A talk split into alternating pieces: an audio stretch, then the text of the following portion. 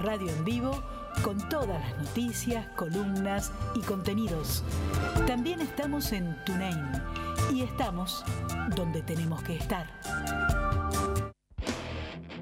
Macri, Melconian, Pratgay, Caputo, Dujovne, Vidal, Arroyo, Aranguren, Bullrich, hasta estos pasaron. Todo pasa.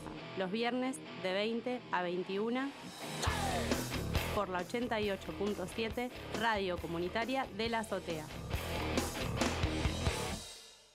Lateral que va a tomar Roberto Carlos, está solito Raúl Blanco, la baja Raúl González Blanco, la pelota le quedó al medio para Manaman, lucha va Manaman, pero quita justito Boquita, la pelota va para la contra de Riquelme, que la metió larga para Bertín Palermo, corre Palermo mano a mano frente al central. No vas a gritar, eh. ¡Gol! Le, le- le ibas a gritar. A ver, yo trayendo un gol de boca es raro, ¿no? Mirá cómo desafina Y- ese muchacho, ¿no? Ese Fantino.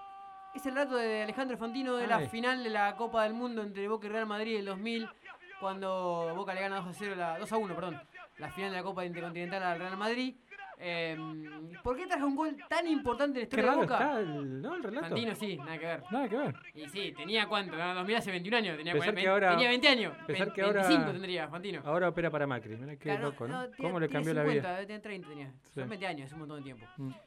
Traje un gol de Boca porque el 3 de abril de 1905, en un humilde banco de la Plaza Solís, ahí en el barrio La Boca, varios jovencitos se juntaron, cinco fueron en total, fundaron justamente el Club Atlético Boca Juniors, o sea, mañana se va a cumplir un nuevo aniversario, el 116 de la, de la fundación del, club. Y me pareció un buen homenaje para el equipo que tiene dos, tres intercontinentales y seis Copas Libertadores, traer este gol. Me parece que es uno seguramente los más históricos de. del Marzo, club. abril, mayo, junio, fecha de cumpleaños de la mayoría de los clubes. Exactamente. ¿No? ¿Qué habrá es cierto. pasado? Como en alguna. Sí, che, ya que estamos. Posverano, digamos, cuando ya arrancaba el, el- el otoño en Buenos Aires, los, los pibes empezaron a fundar clubes. Pero 116 años, es un número, ¿no? Ya, derecho a los 120, ¿no? En poco tiempo ya va a cumplir 120 años el... Es lo único que estamos el- seguros. Sí, exactamente. Vamos al segundo. Es algo de música, siempre te hago un tallito de música. Es algo no muy relacionado con mi estilo, pero que el tema es muy conocido porque fue también reversionado después por Ataque 77. Era callejero Uh. por derecho propio. De 4 Marlon. de abril del 19 nos dejaba Su filosofía Alberto Cortés. libertad. autor de esta canción, dedicado a un perro que era amigo de él, que era su compañero en Madrid. Eh, es una, una letra, callejero, es una letra, la verdad, Me haces, hermosa. me haces acordar a esta estatua nueva que salió, que apareció en el perro ahí en, en Playa Grande. Sí, que la sacaron, duró un día. Claro, no, pero vos sabés que es cierto. Este, hay mucha gente que quiere más a los perros que a los seres muchísimo. humanos. Muchísima gente. Eh, Así estamos. Castillos en el aire, eh, Manolo, eh, Mi árbol y yo, y obviamente Callejeros son algunas de las canciones de Alberto Cortés. Saludo a mi vieja, mi vieja le gustaba. ¿Te gusta? Sí, sí. Vos. Bueno, ahí la decada para tu para Norma. Dame 10 segundos y seguimos con el que sigue. Era un callejero con el sol a Que no me lo corte. Facebook. No, no, por eso 10 segundos. Son Bien. 15, los 15 se lo baja. Claro. su parecer Saludo a la gente de Facebook. Sí, al amigo Feu. Bueno, vamos que, vamos que sí, vamos a tres. Volvemos al deporte. Y la voz la vas a conocer. Este no fallar y no mentir, considero que es Claro. Fue quien nos dio el nombre del programa. comunes. Tonillo en realidad. No fácil. exactamente. Julio Humberto Grondona. Se deben hacer. eh, un 6 de abril del 79 No sé si nació, se convertía en el de no presidente de la AFA.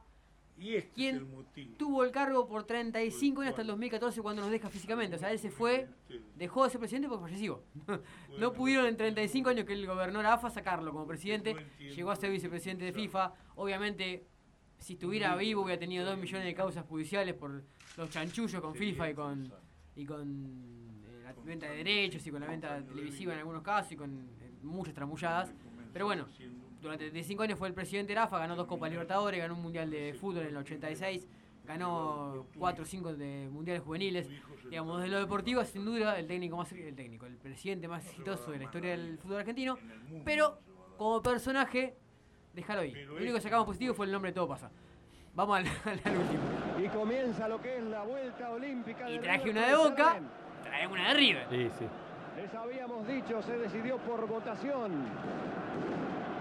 River quiere dar la vuelta olímpica y la da en el campo de juego de Boca Juniors. Esto es el 6 de abril también, pero del 86, cuando River se ve con, con, consagrado campeón con Beira como entrenador. Dos fechas ¿El Bambino antes- Beira? Claro. Dos fechas antes de ser, que fue después campeón de América con Beira. E Intercontinental.